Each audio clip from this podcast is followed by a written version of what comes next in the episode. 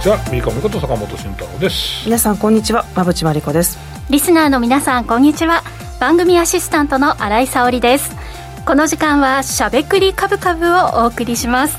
さて10月も間もなく終わりというところで早かったな10月早早かったです。かね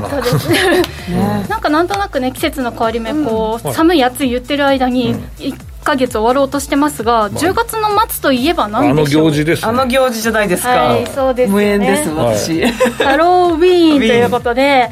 あのこの番組何かするのかな？なんて気にしてね、うん、くださっているリスナーの方もいらっしゃったかもしれませんが。コメントでそんなのも書いてないしみたいな。全くですね、はい、全くこの番組はそのあたりは期待されていないということですけれども あの誰も何も仮想らしいことを用意することもなく しゃべくりかぶかぶ今週も始まっております。もうなんかマスク取っちゃおうぜとか言ってたら それはとかいうなんか感じになってしまって、うん、はい。仮想代わりにマスクを取るっていうのもなんかね、うん、いいじゃんそれ。俺がずれてんのかなと思うんだけど。そうそう、ね、でこの今週に限っていつも割とカラフルな、ね、割とカラフルなの、はい、お洋服をお召しになってる馬淵さんもそして坂本さんも私も、黒グレー全員この暗めの色で、ね、はい、やってきてしまいましたね。ただね私あの真っ黒に見えるかと思うんですが本当はこのカーディガン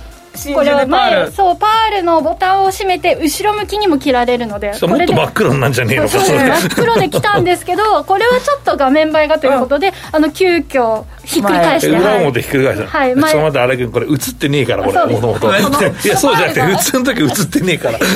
モニターにあんま分かんなかったですね。だから気分的にちょっとパールを前に出してはい真っ黒じゃないよというのをアピールしています。はいということであのハロウィンとは無縁のね我々でお送りしていきたいと思いますが、うん、柳井さんあれですかハロウィンパーティーとかやるんですか？いや全く社会人になってからあんまり縁がないですね。うん坂本さんはありますか？いやないないない。お子さんとかはなんか、うん、お子さんとかももうなんかそんな年じゃないしみたいな話。あの明日の放送も僕が出演する放送も多分ないしあそうなんだ、はえー、そっちちょっと期待してたかもしれない。いや2年に1回だろうな。今年はお休みちょっとオリンピハーフオリンピックみたいな感じですね。そうそうそうそう。ね、えー、いや、うん、ラジオ聞いてる人は全く分からない状況でいやそれは分からんすいません、うん。はい、あでも大人になってから1回ありました私。えー、えー、某局のお天気キャスターをやっていた時に、うん、思いっきりかぼちゃのこんな大きいぬいぐるみをかぶって でパンプキン色のスカートを履いてその日一日放送をやりました、えー結構そうくるかって感じで、ね、それ重いでしょ頭が。そうですね。結構ぬいぐるみかぶってるみたいな感じでねやったことがありますね、うん、さあということで、まあ、渋谷あたりはまた人がね、ね増えるのかなという感じですけれども、まあ、人が増えるというと海外からの旅行客の方もやっぱりね、街中見ていても少しずつ増えてるのかな、ね、じわじわ増えてるよねこれね,、ね。でですね私あのツイッターで広告が表示されるじゃないですか、うん、でそれを見ていたらその中に空港で w i f i のこう端末を貸し出している会社が、えー、上場企業とね。そうですね。全空港のカウンターを再開しましたという広告が流れてきて、うん、いやこれは本当にいよいよ再開してきたのかな。インバウンド復活なのかなというのを感じましたね。うん坂本さんインバウンドのビジネスもされているということですけど。もう多分今月と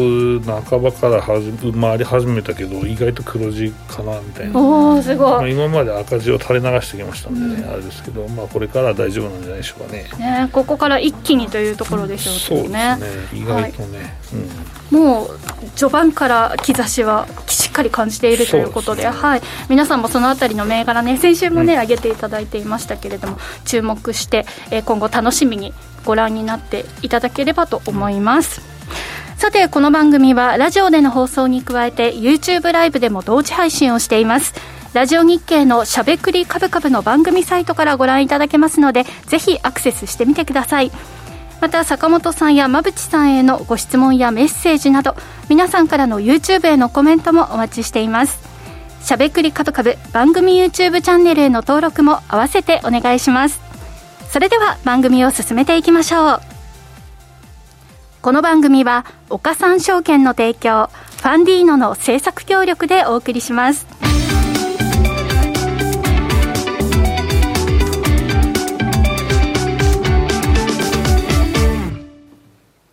ここからは坂本さん、馬淵さんのお二人に足元の相場環境と今後の展望について伺っていきたいと思います。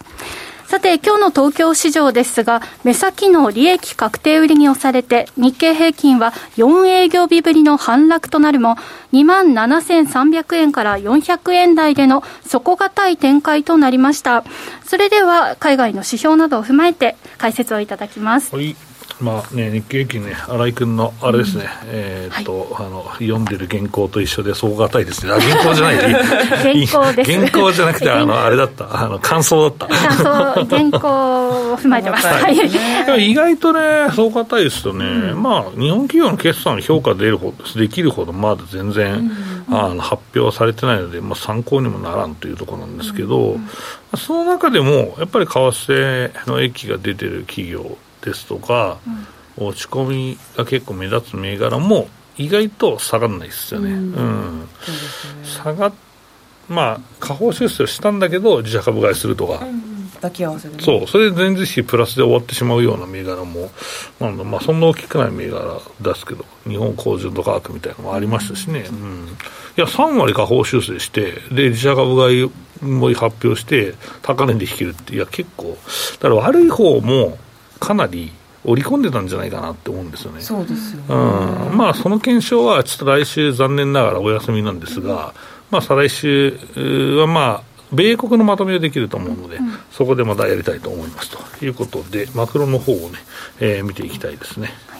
はい、まずお願いします。はい、マクロ見てみますと、アメリカは、えっと、えー、ケースシラー住宅価格ですかね、これがちょっと悪かったというところで、うんうん、前回16%で、市場予想は14%、で、今回13%に着地して、少し住宅関連が悪いなっていう感じです。うん。でこれ、住宅ローン金利が今、7%に近づいてきているので、うん、なかなかあの厳しい状況なので、でもむしろこれがですね、あの利上げの幅が少し手を緩めるんじゃないかとか、うん、いろんなこう根拠になり始めてきているという感じ。最近、この金利はね、0.75、0.75年内いくぞっていうのが、うん、0.75、0.5じゃないかみたいな話に意外となっていて、う。ん、そこが米国株の、まあ、下支えに案外なってるのかなって思うんですけどね。そうですね、はいあとまあ消費関連のカンファレンスボードも、まあ、悪化しているという低水準というところもあったりとか、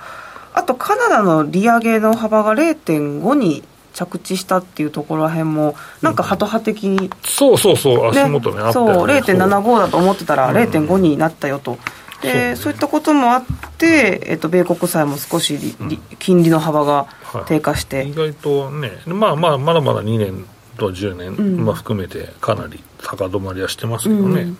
でちょっと円高に触れるみたいなことが円高何なんだみたいな話で結構盛り上がってます、うん、まあ、足元もそうなんですけど、まあ昨日ぐらいかおとついがちょっとおかしいなみたいな形になっていて、あれかな。また分からないような介入うん、かもしれないし、まあ、株倉の人はね、この靴磨き理論だろうみたいな、みんなこれ、円安だから、もっと円安に行くから買えみたいな、そそれを、だからよくあるその靴磨きの少年が株買うっていう話をしだすと、まあな、それは少年のなんでかって僕はよくわからないんだけど、うん、少年の、その、まあ少年だからだと思うんだけど、まああの、うん、えー、いうのがあると思うんですけど、えー、っと、だから少年があ株買うって言い始めると、まあ天井だよね、みたいな。そろそろはい。まあ、少年でも勉強してる少年もいるかもしれないですけど、ね、あれですね、聞きかじった情報で投資をする人が増えるとってことはないそうそうそうそうそう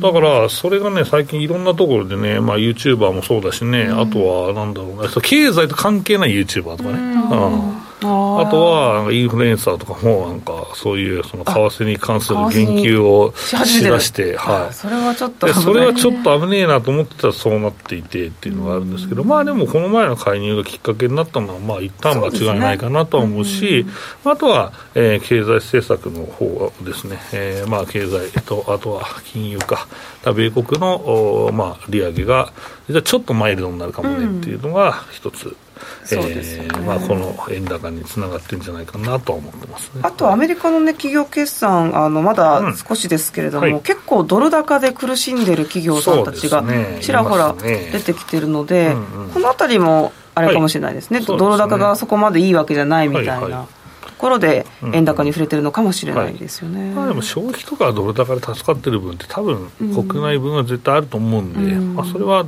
ダメではないことなんですけど行き過ぎなのかそうじゃないのかとかね、えー、いうのはありますよね、はい、そしてまあ11月に入ると FOMC があるので、ね、これで何が決定されるのかっていうのがやっぱりここまではちょっと波乱というか、うん、そうですね。株価が動きそうだっていうふうな感じですね、うん、あとは経済ニュース、うん、はいトピックのトピックですね、はい。そうですね。あの今お伝えしたように、まあ、FRB の利上げが、うん、まあ、12月の方ですけれども、うん、ペースが減速するんじゃないかとか、あとは、えっと、決算もそうですね、ドル高の影響、マイクロソフトなんかは、ドル高がなければ4割ぐらいまだあの良かった、売上高良かったみたいな報道が出ているので、結構、ドル高牽制発言的なことがもしかしたら来年以降、あの増えるかもしれないなっていう感じですね。すね。はい、まあ発言だけ牽制してもまあしょうがないので、うん、まあでもインフレを落ち着けばね、やっぱりそこはドル高の緩和にはつながるのかなとは思ってますので、うん、まあそれ待ちなんですかね。はい、またでも欧州の利上げもやっぱりね、えーまあ、ドルが一つ、ドル高止まる要因でもありますから、うん、まあ、その辺も中心なんじゃないですかね、うん、インフレ含めて。はい。イギリスでもね、トラス氏があっという間に辞任ということで、あれも何だったんですかね。っていう、まあ、でも最近の、まあ、金利上昇とか、あとは相場の波乱っていうのは、意外とこのイギリスが影響していたっていう話でもあって、イギリスの、まあ、資産で損をしていたり、えーまあ、その即価式引き上げたりする人がいるので、まあ、それで、えー、意外と債券持ったものを売られるみたいな、まあ、ことになって、その金利上昇に拍車がかかったというような、まあ、考えも結構あるようで、まあ、確かにそれはあるだろうなと、うん、まあ、それが、まあ、債券を、まあ、50ベースだから0.5%ぐらい、まあ、金利を押し上げる効果があるとかいう人もいるけど、本当かとも思っているんですけど、うん、あのうん、そんな感じですね。だからまあそのイギリス系の、まあ、絡んだ運用している人の、まあ、損切りとかポジションの解消が意外と波乱を、まあ、この、うん2週間前ぐらいまで、まあ、起こしていたのかなと、まあ、変な相場だったんですか、めちゃめちゃ売ってくるし、金利高くなるしという、まあ、その背景だったんじゃないかなという方もいたかもしれないですけど、これで落ち着くんですかね、これはね。新首相はどういった政策を打ち出してくるんでしょうね。まあでも、どっちかというと、政権はやっぱり、ばらまき系になっちゃうんですかね、うん、そのやった前首相の全く180度違うことはできないのかなと思うんですけど、うん、なかなかその信頼を回復するのには、まあ、時間が債券市場からもね、うん、えー、難しいんじゃないかなとは思いますけどね。そのあたり今後もねちょっと動きをこの12週間注視していきたいなと思うところですね。あとは国内に目を向けますと、うん、はいそうですね、はい、国内見てみると、まあ明日ですかね。あの日銀の政策金利が決まるのは、はいはい、まあ変更はないだろうっていう,、ね、あの見立てになっているので、うん、まあ、これぐらいかな。経済ニュースはまず確認してという感じです。うんはい、でニュースに関しては、まあ、覆面介入がおそらく月曜日ですかね、うん、3度目の覆面介入が行われて、はい、で経済対策が今発表されているので、これに関連するような、まあ、電気、ガス、ガソリン、あと、まあ、あの下水の利活用をして、まあ、あの汚水を肥肥料として使っていくみたいな、これが結構大きな柱に今回なっているなっていうのが確認できてます。ほう。汚水ね。汚水ね。汚水からなんかリンリンを取り出してそれを、えっと、農業用の肥料に使うみたいなのが結構大きなテーマに今なっています、うん、まあおでみたいなのはねもともと結構あるんですけどね、その処理したりあと焼いたりとか。日本でもすごくそれ強い会社多いですから、うん、プラントをね作ってるとか焼却炉含めて結構あります、ね、そうですよね、はい、そこのまあ補助というかね、なかなかこう設備投資が必要なのでここサポートしていきましょうみたいな対策が出てますね、はいあのこれまでは肥料飼料って、結構その成分というか輸入してたってことそうです。ねリンは結構中国とかから輸入してるので、うん、あの農作物を作る時の肥料が海外に依存してる。これは食料安全保障の観点から危険だっていう肥料まで今視野が広がってるという感じですね、うん、これを機にね日本産のもので賄えるというふうになればいいですよね、はい、あとは決算がそうですね、決算いろいろ出てきて、あのまあ、製造業関連を出したんですけれども、はい、あの円安の恩恵をやっぱり受けてるなというか、業績は結構いいものが出てきているので、これ、後ほど後半で触れたいと思います。はいここまでは坂本さん、馬淵さんのお二人に足元の相場環境と今後の展望について伺いました。続いてはこちらのコーナーです。坂本慎太郎の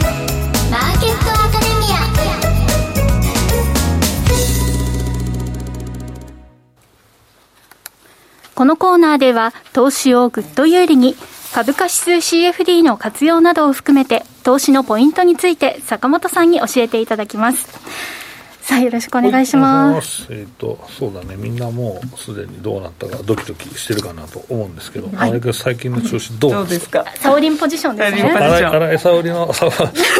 最近最近調子どうですか？調子はですねあの正直前回から変わらないといえば変わらない、そのプロ意識を持った方がいいということで、うん、あんまりジタバタしすぎないようにというのを、この1週間は、えー、心がけました。でちなみにポジションの数でいうと、先週より1つ減らしたことになるのかな。うん、でなんですが、結構ね、整理をバッとしたんですけど、上下しているときに、やっぱりどうしてもちょっと触りたくなる傾向があるので、まあちょっとそれはプロ意識を意識しつつも取引は少ししました。なんですが、これまではね、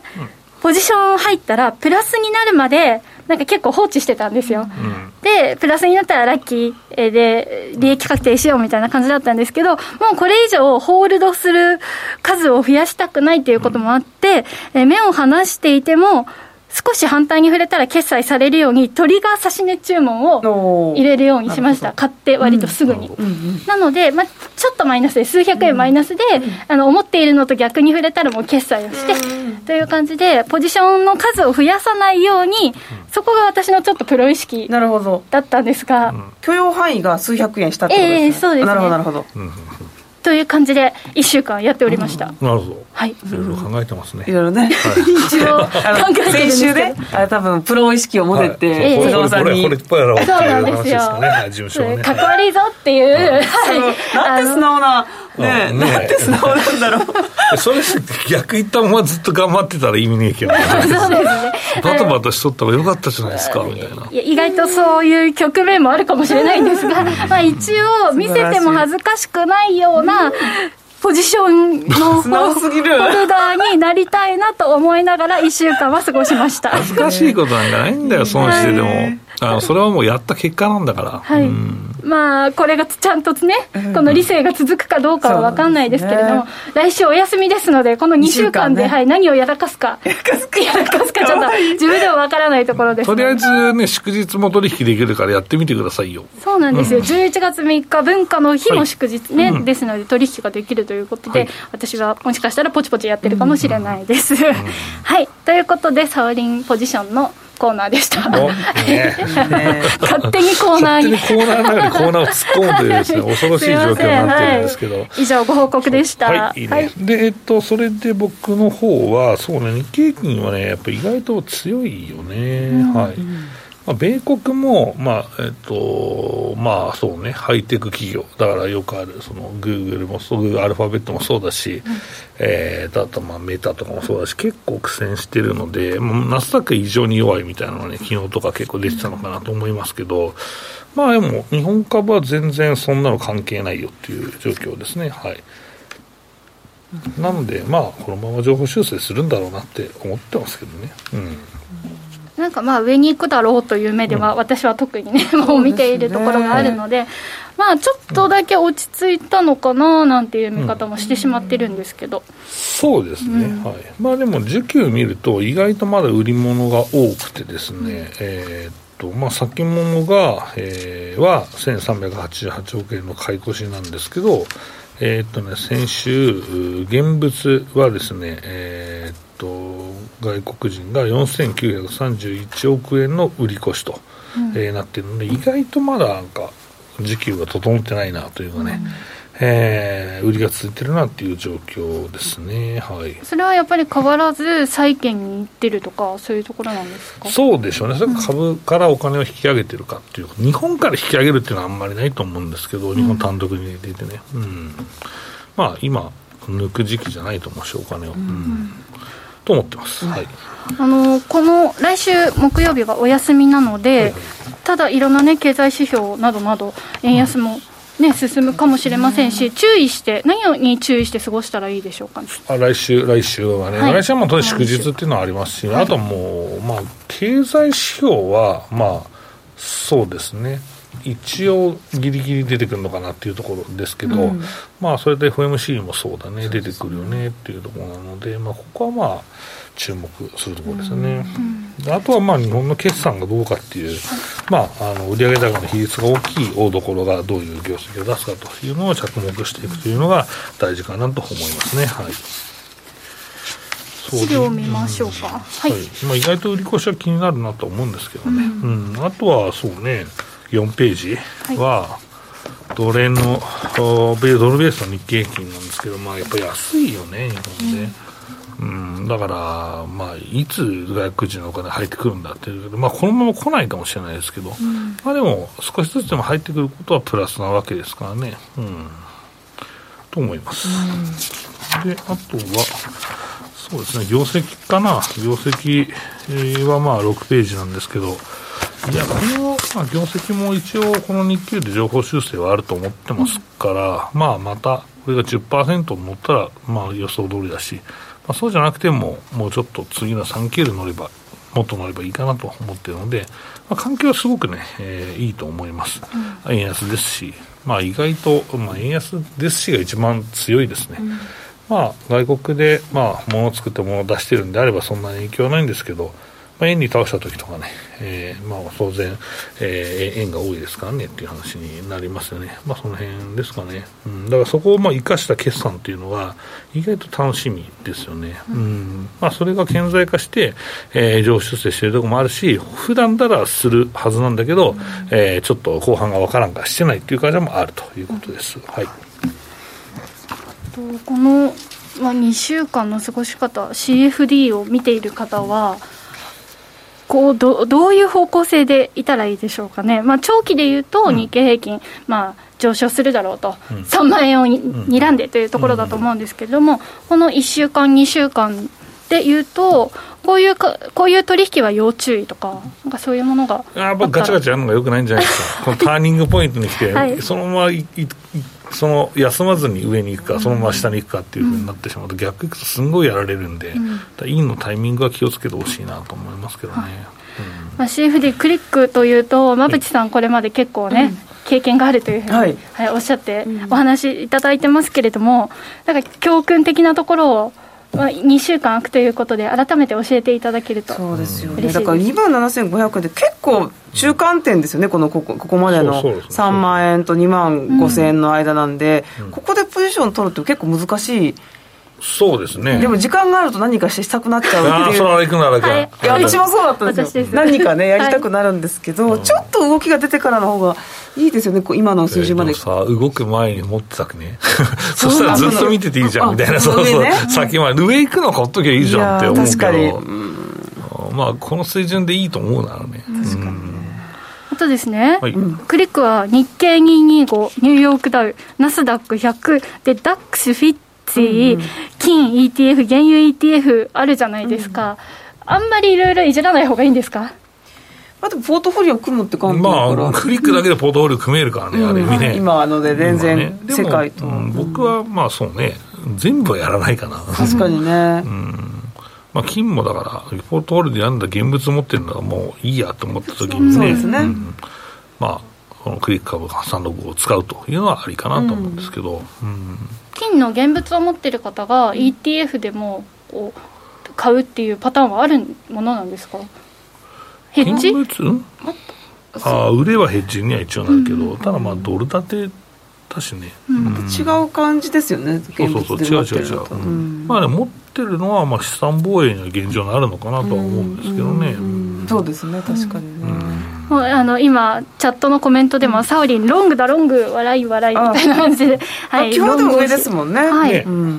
という方向性を期待しているので、うん、坂本さんの見立てに乗っている部分ももちろんありまして、うん、はい、心強く3万円を待って待ちましょう。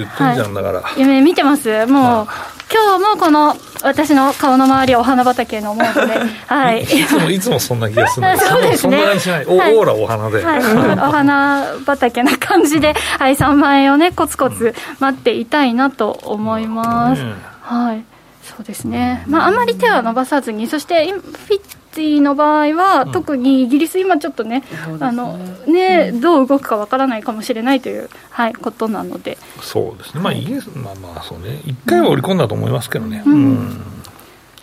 とはまあ方向性はやっぱりまあ業績見見た人は買ってくると僕は思ってますんで、うん、そこはまあ再来週の次の週かな。集計したいし米国のね、えー、そうだ業績をおさらいしておくと8ページですね、はい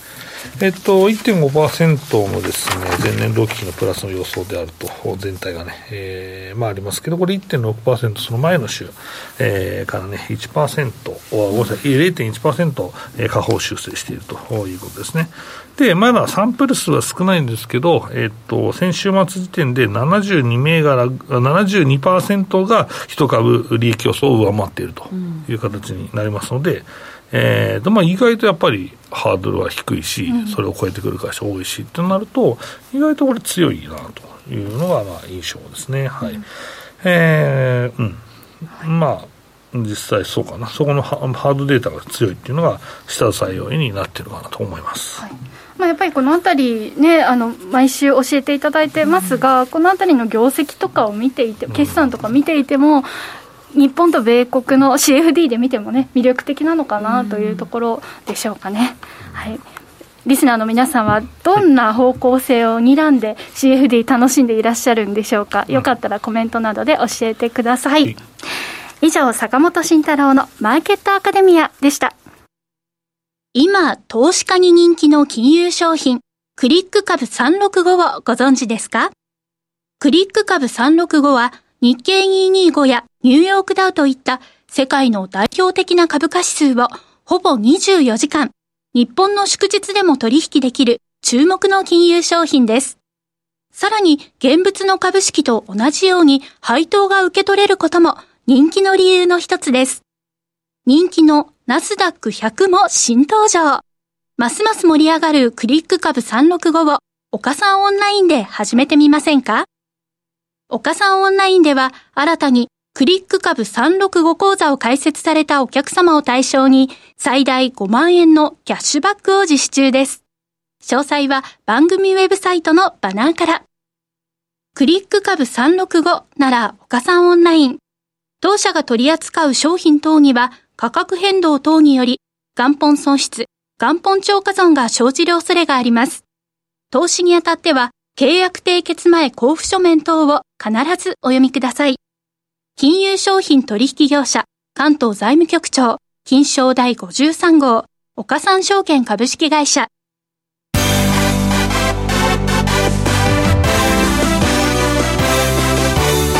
馬淵真理子の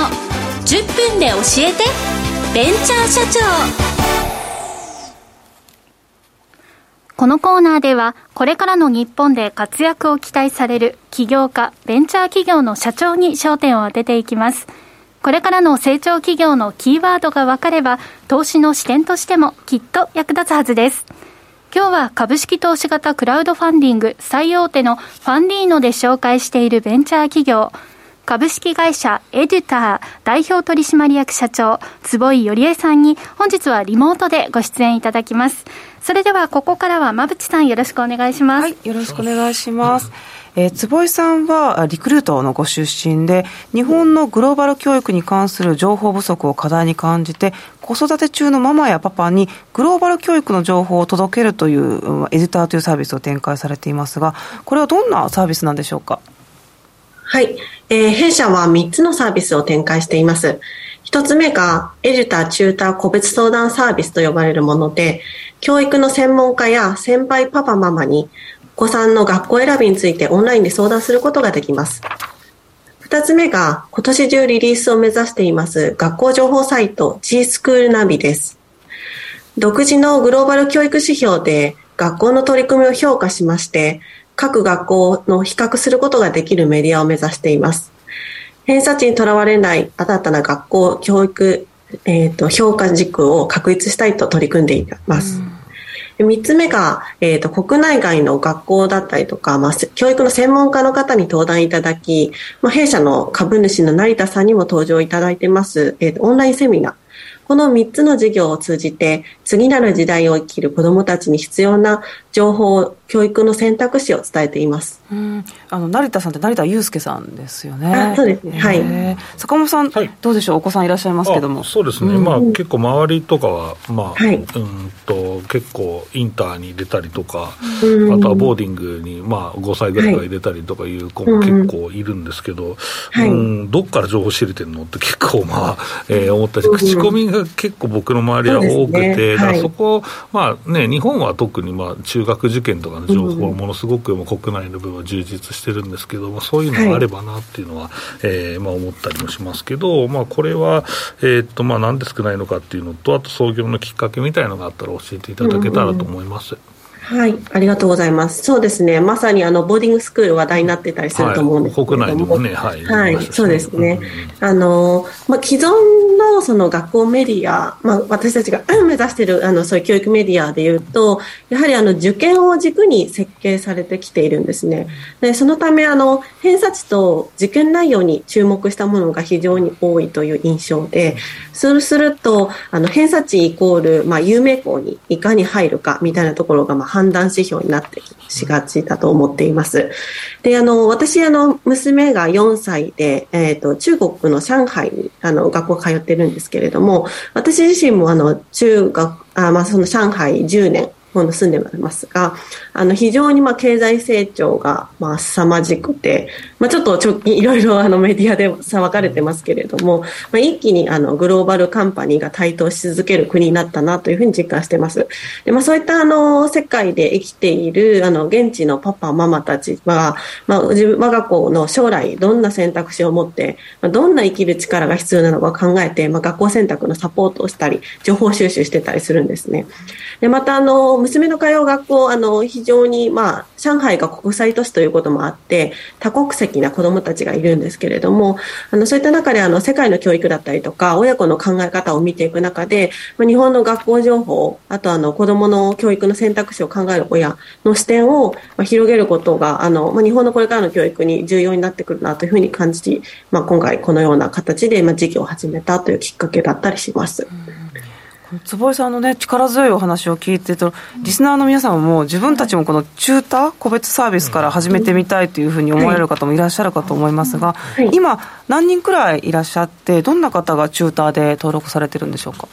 あはい、そうですね。今、あの、チューター50名程度いらっしゃいまして、あの、国内外のインターナショナルスクール、まあ、先ほど、あの、お話あったような、まあ、ボーディングスクールだったりとか、まあ、グローバル学校、まあ、留学、大学進学、海外移住など、あの、子供の教育選択肢を、あの、サポートしてきた、まあ、先輩、パパ、ママと呼んでるんですけれども、そういった方々と、あと、教育学者や、あの、学校の校長先生とか、あの、専門塾のアドバイザーの方など、教育の専門家の方で構成されています。うんあのこうなってくると、個人で利用される方もそうですけれども、はい、企業でもこういったニーズありそうですよね。そうですね、おっしゃる通りで、あの今、あの総合商社様や日本のグローバルカンパニーなど、まあ、現在3社導入いただいていますと。でえーと、特にあの、まあ、こういった企業さんが、えーとまあ、海外駐在の時とか、帰国の時ですね。あとあの日本で働く外国人のお子さんの学校選択だったり生活サポートみたいな立ち位置として利用いただいてたりします。で私どももあの、まあ、2029年までに法人契約者数がまあ190から200社ぐらいあのいけたらなというふうにも思っています。なるほど。そうなりますと、まあ、チューターさんのこの質っていうのはどういうふうに担保されてるんでしょうか？はいそうですね。あの、まずはチューター登録、あの、そのプラットフォーム上であの登録ができますので、そこから登録いただいて、あの、それをもとに私はじめコアメンバーがすべてのチューターの方を面談しています。で、これまでの経歴だったりとか、お子さんの学校などを詳しく伺って、まあ、チューターとしてご活躍いただける方かどうか確認させていただいています。また、あの、こういったあの、面談だったりとか、インタビューを通じて、エデュターによるあの、チューターインタビューをあの、サイト上に掲載していたりします。あとですね、先ほど成田悠輔さんのね、お話ありましたけれども、成田さんも見ない日はないくらい、ね。はい、ご活躍で、最近、あの、ネット上でもテレビでもね、はい。かなりいろんなところでお名前拝見しますけれども、えーイェール大学の准教授でいらっしゃる成田悠輔さん、あの、えー会社のホームページを拝見したところ、株主の中にね、名前がつ、えー入っていたんですけれども、この成田さん、教育のプロも、このシステムに共感してくれているということなんですか、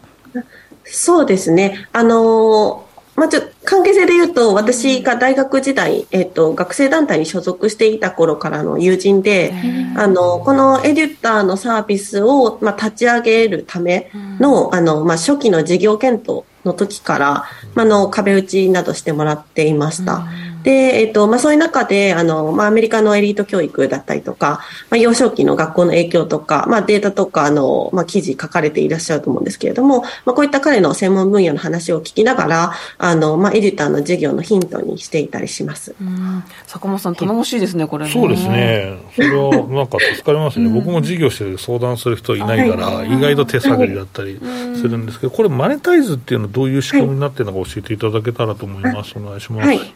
そうですね。えっと、チューターの個別相談サービスにおいては、まあ、マッチングするとき、あの、まあ、マンツーマンの相談が発生するので、えっと、法人の場合も個人の場合も相談料から一部マージンをいただくというような形になっています。で、えっと、事実くんナビ、あの、えっと、学校情報サイトにおいては広告料のような形で考えてまして、まあ、各学校のページ内に、あの、まあ、学校への問い合わせ、要はあの、学校からすると、あの、たくさんいろんな方に興味持ってもらえる方がいいので、まあ、そういった中に、あの、相談チャット機能みたいなのを搭載しようというふうに考えています。そうなりますとこの御社のこのプラットフォームの強みっていうのはどういったところになるんでしょう、そうですね。あの、次世代教育にまあ必要な情報だったり、ネットワーク、あとあの、この中途の方々のようなモデルケースを、まあ、セミナー、G スク、個別相談という一連の流れを通じて、まあ、スピーディーにかつ効率的に情報収集できることです。あの、さっきお話にあったように、やっぱり口コミだと精度があまり安定しなかったりとか、まあ、とにかく、あの、いろんな人に話聞くのに時間がかかるので、まあ、そういったところが、あの、まあ、最大の強みかなと。また、あの、私たち、あの、学校でも、あの、塾機関でもないので、まあ、偏差値だったりとか合格実績に、まあ、こう、追いかけられたりすることなく、あの、親子で学校選択とこれからの未来に向けて考える機会を設けることができるというふうに思っています。今、どのようなメンバーで運営はされているんでしょうか？あそうですね。あの、私をはじめ、あの、国内外の、あの、グローバル学校に知見のあるママたちや、まあ、教育だったり、あの、教師だったりの教育専門家のパパだったり、あの、それこそ社外で言うと、あの、先ほどチューターにやっていただいているような、あの、学校長の方々含めて、まあ、これからの日本の教育、あの、子供のし、えっ、と、まあ、子供たちの視野を広げていきたいという思いを持っているメンバーで構成されています。今上海にいらっしゃるんですよね。そうですね。はい。あの上海からこう事業運営するって何かこう悩みとか、あの難しさとかっていうのはないですか、はい。そうですね。まあ、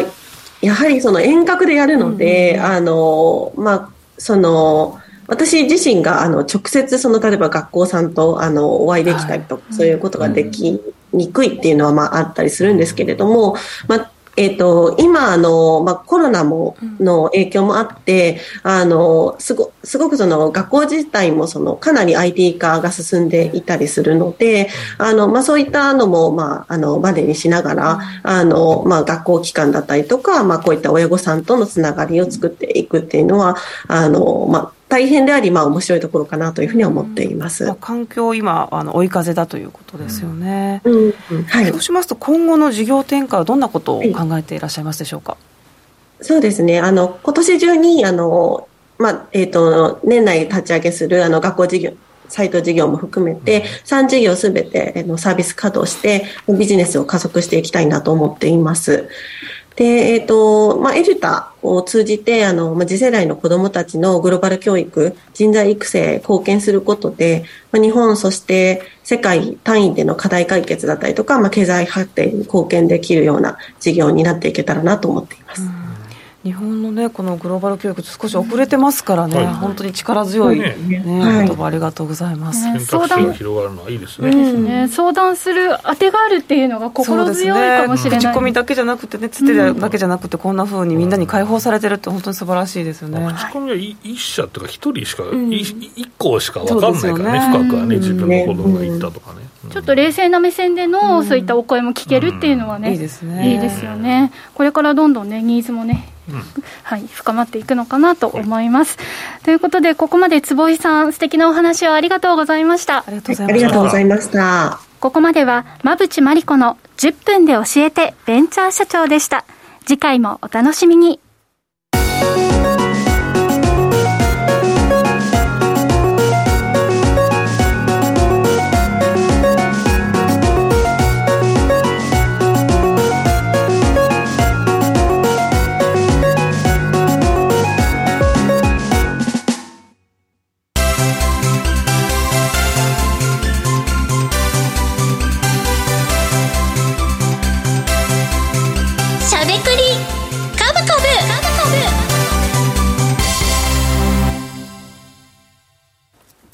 ここからは坂本さん、馬淵さんのお二人が株式投資の肝となる注目ポイントや注目セクターについて喋りまくる、しゃべくり株株のコーナーです。さあ、それではですね、前半で残しておりました国内の状況についての解説からお願いします。はい、そうですね。あの、まだ少しなんですけれども、うん、あの日本の企業の決算が出てきていて、ちょっとだけまとめました。はい、で日本電産見てみると、これこう過去、その期期ですけれども、4、9月期は過去最高になっていて、うん、えー、円安による為替益が押し上げ要因となっていたりします。その他キャノンも、えー、10%増、えー、日東電工も純利益22%増、日立研究もね、今日上がってましたけれども、えー、12%の減益見通しで、これ、うい一旦こう上振れというか、あの減益の幅が少し上振れているとか、ルネサスも2.5倍、オムロンも純利益5%増というふうに、これら全部見てみると、円安の恩恵を受けてるというコメントがあるんですよね、うん、まあ、でも、1年前はコロナでさ、ちょっとさ、うん、落ち込んだっていうのもあるけど、えー、でも水準はね、すごく高いと思いますそうですよね、まあ、過去最高益も、まあまあまあ、日本電産はね、までまあまあしているっていうのもあるんですけど、うん、でもまあ、立派だと思いますよ。で、意外とね、えー、っと、イアクセルの分も結構薄利多売で売っていて、ちゃんと業績が出てるわけだから、まあね、えー、っと、まあ、某社長って言っときますけど、某 某社、某会長か、某某創業者さんも、うん、えー、まあ、実際のところ、いや、ちゃんとやってんだよと思ってると思うんですけどね、うん。うん、そうでしょうね。だからまあ、なんだろうね、あの方が言ってるのって、僕もよくわからないんだけど、これ短い時に頑張るように仕向けるのか、もう数年、先？を、まあ、展望して事業をやるのが、これ、どっちなんだよって思うことってあるから、意外とね、前社長とかも、あなんだよって思うことって、多分あったんじゃないかなって思いながら、僕は外から見てたってなんだけど、えでもね、あのね、長く、長いこと見て、次の主力を育てようって意識はものすごい高いから、まあ、そこは僕はいいなと思うし、まあ、株式投資家も移り気だから、意外と、その、うん種まきをして芽が出た時に買うからね、そう、ね、そうだからまあ、株価下がってんじゃないかって、その目先の、ね、株価についてブーブー言うのは、まあ、どうなのかなって。僕はあの保有してないから思うし、で、多分経営者のそう思ってんだろうなと思いますけどね、はい。うん。だからそのね、うん、この円安が悪い悪いってもちろん、うん、あのあると思うんですけど、うん、でも企業業績見てみると、ちょっと押し上げ要因にもなっているけど、あんまりそこはそこまでフォーカスされない。ような気がしたいやもうみんな円安だめだって言い続けたから、僕ら、うん、僕とか何人か以外は、うん、だからもうこれ、蓋してんじゃない？これや、やべえなみたいな、で日本の企業の業績悪い方がいいんじゃねえかって思ってる人もいいんじゃねえか。な、え。ー、とんでもねえ話だよね、だって、ね、こうなるってちょっと言って、しかもこれはまだ上昇だから、ここからドカってなるけど、J カーブ効果が発動するっていう、分かりやすい話をずっとしてんじゃないですかって話なんだけど、まあでもね、もうそうなって、うんなんかやっぱり円安はいいなっていう人がころって多分論調が変わるのはあの実際この人は前こう言ってこう言ってましたよっていう話はねもうちょっと大人げないんで僕はしないけど、リスナー覚えてると思うぞ。そうですね。だからじわじわ、あの数字で出てきているなっていうのをちょっと一,、ちょっとあの一部ですけどちょっと出してみたということです。これ多分ね、まとめるとかなりこうなるし、上昇修正全体もすると思うので、このままいくとね、はい。この辺を追っかけていって、株価が、えー下値が硬くなっていって、かつ、えーまあ、上昇に向かうと。でまだやっぱり、まあ、3万円いくとみんな思っていないと思うけどね、まあまあ、これの積み重ねなんですよ、皆さんの信頼というのはね、そね。れを先に予想するのは難しいんですよ。うん。ね。いつ頃みんな気づくんでしょうか？え、3万円になってからじゃん。今の為替と一緒ですね。そうそうそうそう。150なってから。そうでそんでみんな、みんな3万やとか言ってるから、僕がずっと3万って言ったら埋もれるんだよね。なんかね、忘れとったみたいな話になるかなと。ね 思いますけどね。はい、かなりまあ恩恵を受けている企業も今のところね、多く出ているということですね。はい、それではですね今週も YouTube タイムで具体的な、えー銘柄を紹介していただくんですが、まあセクターの話をね、ちょこっとしたいなとは思ってるんですけど、まあ、私のですね、えっと、セクターの方はですね、うん、やっぱり輸出関係かな、まあうん、機械精密っていうところですかね。はい。輸出関係。やはり、えーそれもね円安効果がしっかり出ているというところ。そうですね。はい。ね。はい、では馬淵さんはどんなセクターなんでしょうか？そうですね。私は円安にちょっと左右されないやつを今回は選んできて、M&A 業界堅調な業績の企業を持ってきました。えーなぜそのあたり注目されているんでしょうか？あなんか業績にブレがないって改めていいなって思ったんですよね業績のブレはブレ悪ですかっていうか悪ですか？あ あブレっていうかその堅調に階段上に下下ブレがない、そう積み上がってるっていいな。信頼感ですよね。そう、でも意外と M&A 業界とかあの不動産とか金融って評価されなかったりうん。まあまあ。する時があるじゃないですか、市況が絡むからね、うん。それはね、うん。のでまあちょっと改めてなるほど。確認してきました。はい、はい。では坂本さんからはこの後輸出関連企業、そしてそ、えー、馬淵さんからは M&A 業界、ちょっとね安定のところというところで、えー銘柄具体的な銘柄は YouTube タイムで教えていただ解説をねしていただきたいと思います。というわけで、えーここまで以上しゃべくりカブカブのコーナーでした。時刻は午後5時16分を回っています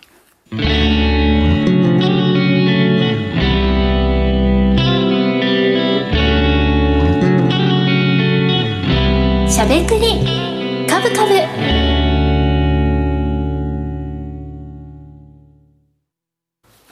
この番組は岡三証券の提供ファンディーノの制作協力でお送りしました。株式 FX をはじめ不動産クラウドファンディングなど投資商品はすべて元本が保証されるものではなくリスクを伴うものです。投資の最終決定はご自身の判断で行ってください。さあということでですね、今週もあっという間にお別れの時間が近づいてまいりました。はい早いですね。今日もたくさんのコメントありがとうございます。やはりね円安いい効果出ているというお話でしたけれども、なんかあの国産の食材に割安感が出て売れているそうなんですけれども、はい、でもこれねたくさん売れるようになったら生産生産者の方にもきちんと利益が出つつ大幅なね今後の値上げも抑えられるのかななんて思ってこれ今の局面ですとちょっとインフレもあり